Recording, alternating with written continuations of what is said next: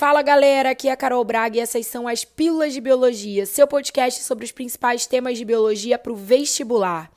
A pílula de hoje é para te ensinar sobre feedbacks, os processos de regulação do nosso metabolismo, fisiologia, todo o rolê do que acontece no nosso corpo. Tanto feedback negativo quanto positivo.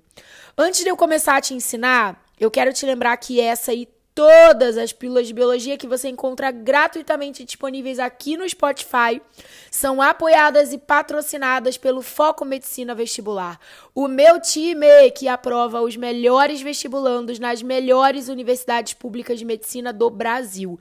Se você quiser conhecer mais sobre o time Foco e quem sabe se tornar um Focker, é só encontrar a gente no Instagram e no YouTube, Foco Medicina Vestibular. Eu tenho certeza que você vai amar todos os conteúdos que estão disponíveis por lá.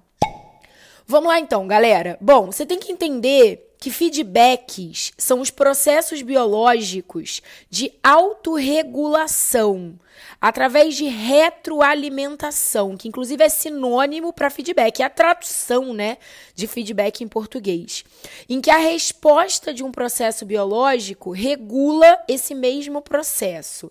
Você vai entender melhor com os exemplos.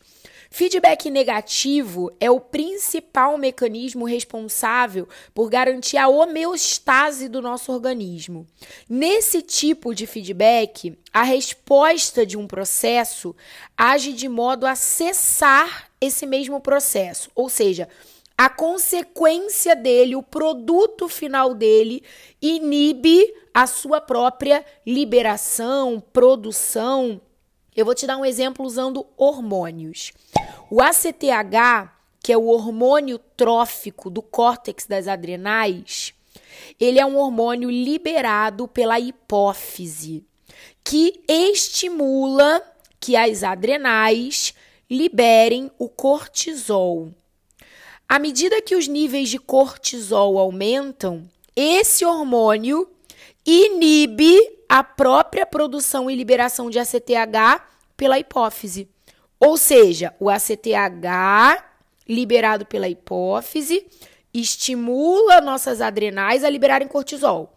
E quando já tem bastante cortisol, ele mesmo tem a possibilidade de inibir, em outras palavras, de impedir que a hipófise continue a liberar o hormônio estimulador da sua produção, para não ter excesso para que as coisas se autorregulem homeostaticamente. Já o feedback positivo é um tipo de retroalimentação cuja resposta de um processo biológico age de modo a intensificar esse mesmo processo. Essa regulação ela vai acabar necessitando de outra intervenção ou evento externo à própria alça de retroalimentação para que a resposta seja interrompida, senão ela vai progressivamente só se intensificando. É o que acontece durante o trabalho de parto, por exemplo. À medida que a musculatura uterina vai contraindo e expulsando o bebê do útero, a pressão que esse bebê faz contra o colo uterino, o cérvix uterino, acaba estimulando a produção e liberação de um hormônio chamado ocitocina, que estimula ainda mais a contração uterina, ou seja, quando inicia o trabalho de parto, inicia o processo de contração da musculatura, estimulando a liberação de ocitocina, que vai fazendo essa musculatura contrair mais e liberar mais ocitocina e contrair mais, até que o bebê nasça. Um outro exemplo muito interessante de feedback positivo é o da lactação, da amamentação. A sucção que o bebê faz estimula a produção de prolactina, que é o hormônio hipofisário que estimula a produção de leite. Quanto mais o bebê mama, mais prolactina é liberada, mais leite a mãe produz. Bom, agora que você já entendeu tudo sobre os feedbacks, inclusive as diferenças entre feedback negativo e positivo, você já pode correr lá no meu Instagram, arroba professora Carol Braga, e conferir o resumo com todas essas informações que eu te ensinei aqui, disponível para você lá no feed. Se você tiver qualquer dúvida, comentário, ou simplesmente quiser deixar um beijo e um coração para mim, manda ver lá nos comentários que eu vou ficar muito feliz de ler tudo que você escrever por lá. Galera, espero muito que vocês tenham aprendido tudo sobre feedbacks. Semana que vem tem mais. Um beijo e tchau!